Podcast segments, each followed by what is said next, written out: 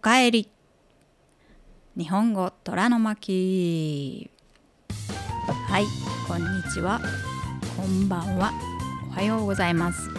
日本語虎の巻。まきこです。皆さんお元気ですか？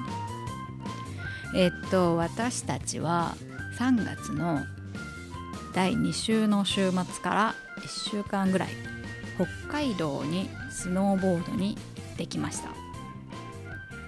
私たちの住んでいる、えーと、エリアはもうだんだん暖かくなってきてコートとかもほとんど必要ないんですけど飛行機に乗って北海道に降りた瞬間まだまだ雪国でした。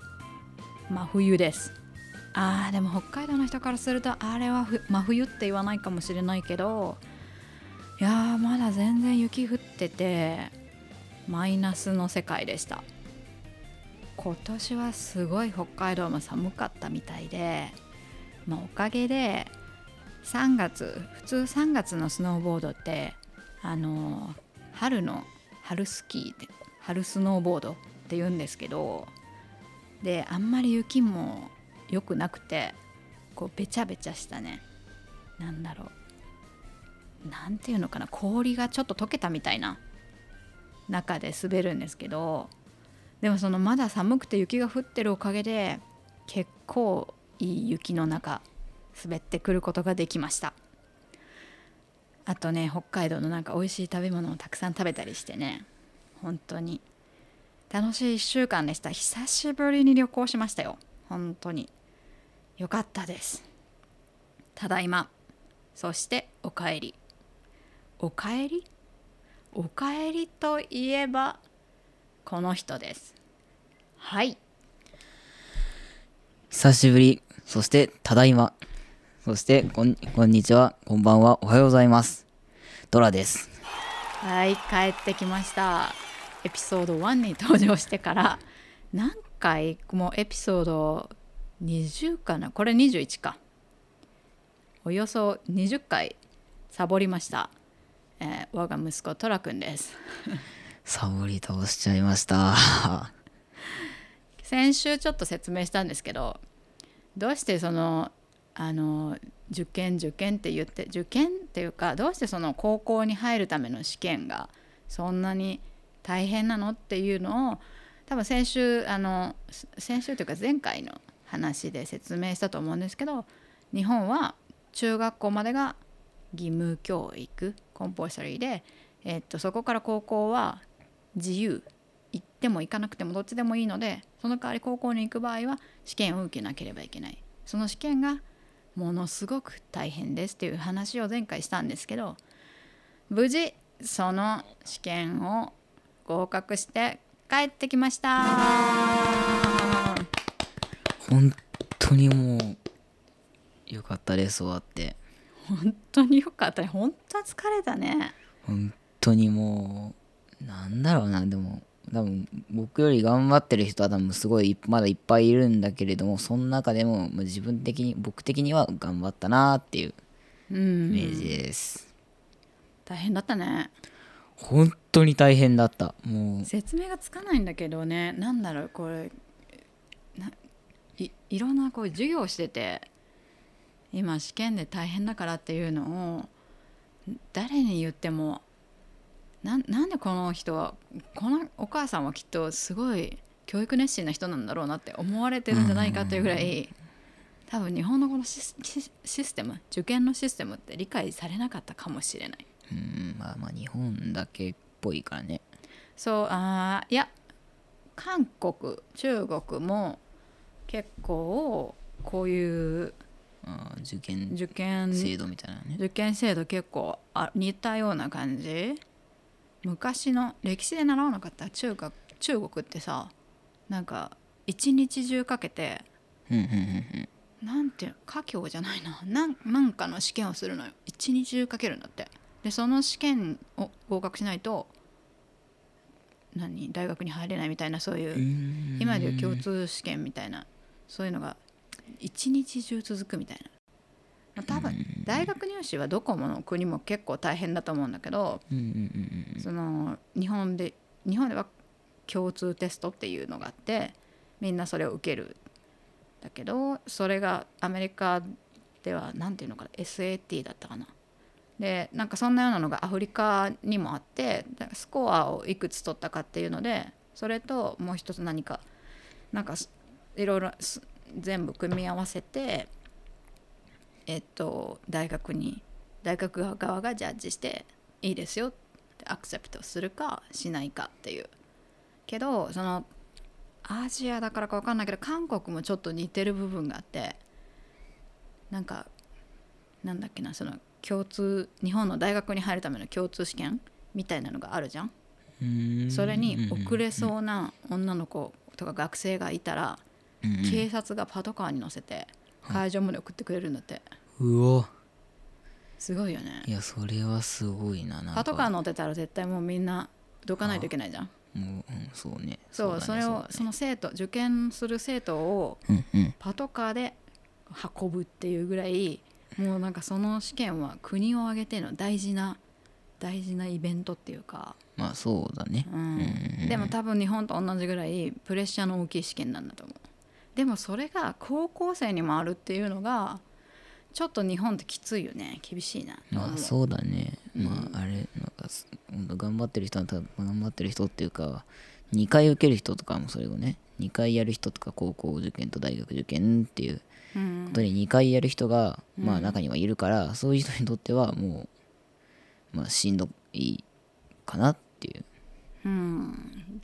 でも大体2回やるでしょだから日本の大学生って大学に入ったら疲れ切っちゃって、もう勉強しないんだよね。そうね。何にもしなくなっちゃうからねもう多分、うん。今までに多分高校大学ってこう、まあ連まあ、連続でうん。こう経験してきてるからそこでなんかやっぱ疲れて、そう本当だよまあ、だからね、4年間は本当になんかサボったりなんか休んだりね。しがちやなと思う、まあ、二度と勉強したくないと思うね大学受験終わったら、うんまあ、それがなんか日本の学校制度の残念なところな気がしてくる。うん。ちょっとプレッシャーかけすぎっていうね。かけすぎだと思う。いろんな生徒に言われたもん。日本の学校のその試験って。本当に体に良くないねって。子供の精神状態に良くないっていうか、プレッシャーかけすぎだよねって、でもが本当にそれだけ頑張ってなんか、まあ、失敗して落ちちゃったとかなったら、うん。まあそれこそなんだ、まあ、じまあ事件とかもね。うんあるもんね。そうねもうそれって海外でそれあるのか分かんないけど本当にさストレスとかプレッシャーで心を病んで親を刺すとかさ、あときょ去年あったよね。去年？今年？今年の大学受験だっけ？高校生が東大のくなってね。そう東大の前でなんかナイフ振り回してね刺してた人いたよね。ね。なんかそんな事件にやっぱなっちゃうからさよくないよねこの制度。本当にもうよろしくない。うん。なんかもっと別の評価の仕方してくれるといい気がするんだけどね、まあそうだね。うん。そうだね。もう一日何時間勉強してた？もう多分 6, 6時間ぐらいはもうほぼもう固定でそこからプラスでもう多分2時間3時間でまあ合計8か9毎日、うん。そんなにやってたっけ？すごい。いや見てないからだ見てなっい。でも学校でもやってたからね。そう。いやー疲れたね。非常に大変だった本当に。疲れたね受験。これまあそれは事件起きるよなと思うわ。この,、この制度。この制度が変わらないとねで日本の例えば学校ってあのー結構こうプレッシャーまあさっきからプレッシャープレッシャーって言ってるけど他の国がどんな感じか分かんないんですけど例えばねあの mid exam final exam ってあると思うんですけどそれが毎回その合計得点ででその得点によってランキングでされるんですよね。それがね、プレッシャーもだよねその最下位から1位まで。さすがにそれがあのひ何？掲示板っていうかそこなどこかにこう表示貼り出されるそうそうことはない表示されることはないけどでも私の時は高校の時はトップから100までは張り出されてた。うんね。うんもうプレッシャーしかない。なんかよくないよね。本当にも毎回その順位に振り回される今回何位だった？今回何位だった？うなんか点数が変わらなくてもなんか上がったり下がったりっていうのがね。本当に多い、本当になんか一喜一憂喜んだりうん。悲しくなったりっていう一喜一憂だよね。本当にそういう1年っていうか、まあ、3年間だったよね。上がった下がった。これやったのに下がったあんまりやってないのに上がったとか実質1年だけだけどね。真剣だったのはうんね12年生はもうほぼね。うん。あとねあのこれも日本独特なんだけど日本の学校のその評価そのアセスメントのシステムがの一つに内申点っていうのがあって内申点。これ英語でさっき調べたんですけどなくそのコンセプトがもう海外にはなくてで内申点って何かっていうと、まあ、 school report って書いてあって英語では。 school そう学校内でのその final exam mid exam final exam って試験があった後に多分グレードをもらうと思うんですよ。あの一つ一つの科目に。例えば ABCD とか A とか。その国によると思うんですけどでそれが日本は12345っていう数字なんですよ。で5が一番よくて1がもうほぼフェイルっていう意味。よくな一番ダメ、一番ね。3そう。3がアベレージ。で、まあ、4がまあ B5 はもう A は A プラス。で2がまあ、うん、D マイナス。まああんまり良くない。アベレージよりちょっと下。で1がさっきも言ったけどフェイル。でその12345が9教科あって全部でその合計45点なんですよね。それを内申点。そのグレードを全部足したものを内申点って。スコアにしてるんですね日本は。でその内申点スコアがその高校に入る時の試験とその内申点のスコアとで両方でトータルして高い子が合格するっていうそそこもしなんだろうアセスメント基準に入っちゃってるのでスタンダードに。そこがもう本当に厳しいんですけど高校は。高校に入る時は。その内申点っていうのに本当に振り回される1年間でしたね。本当に。本当に。その内申点ってそのグレードなんだけど例えばその5教まあ主要の5教科があるんですけど日本には国語数学マスマティクスね。で英語 English あとは社会ソーシャルスタディーズとえーっと理科サイエンスの5教科とそこからもうあと4つえーっとアスレティクス体育アスレティクスと家庭科。家庭科。ああ。それなんて言ってたかなオーストラリアの子が。うんぼ技術みたい。な俺らはホームエコノミクスだっけ？ああホームエコノミクスって言うんだ。そうそうそう。そうそうそうそそんな感じ。家庭科は技術テクニック。う美術。美術アートと音楽ミュージック。でそのなんかミュージックとかアートとか例えば体育アスレティクスでなんかなそのう生まれ持った才能っていうのが大きく左右するよね。そうお音楽ってどんなに勉強しても歌下手な子とか楽器吹けない子いるし楽器できない子とか。うんうんうんあと一番のネックは体育だったよねアスレティクスね。本当に体育が苦手で苦手で。体育体育苦手な子って多いもんねでもそれもちゃんと評価されて 5, 5じゃないといい大学じゃないいい高校に行けないっていうのは辛いよね。そこフェアじゃないなと思っ、こはねすごく思った、うん、そうだね。だから。あとアート。アートも本当に生まれ持った。そう。生まれ持ったなんだタレントっていうか才能だもんね。うん。苦労したね。え下手くそだからね、一番できないもんねもうそこのグレードが取れなくて取れなくて取れなくてね。本当に先生にお願いしに行ったよね。それでもね。それでもダメだったね。ももうそれでもダメだだからね。ね。え。なんか暗い話になってきたね。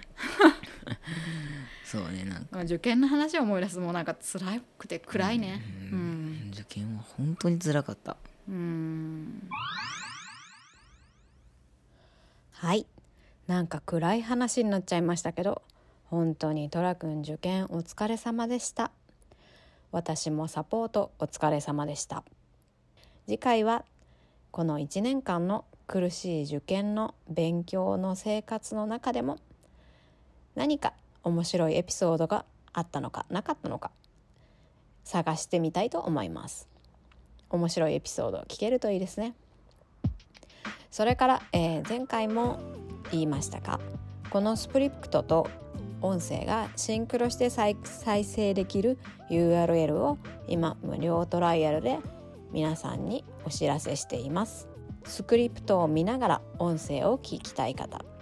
URL をお送りしますので、えーメッセージまたはメールでご連絡ください。インスタグラムの DM からでも結構です。メールは虎の巻日本語 at gmail.com です。toranomaki 日本語 at gmail.com です。インスタグラムのアカウントもメールと同じ虎の巻日本語 toranomaki 日本語で探してみてください。DM お待ちしております。それではまた次回も聞いてくださいね。さようなら。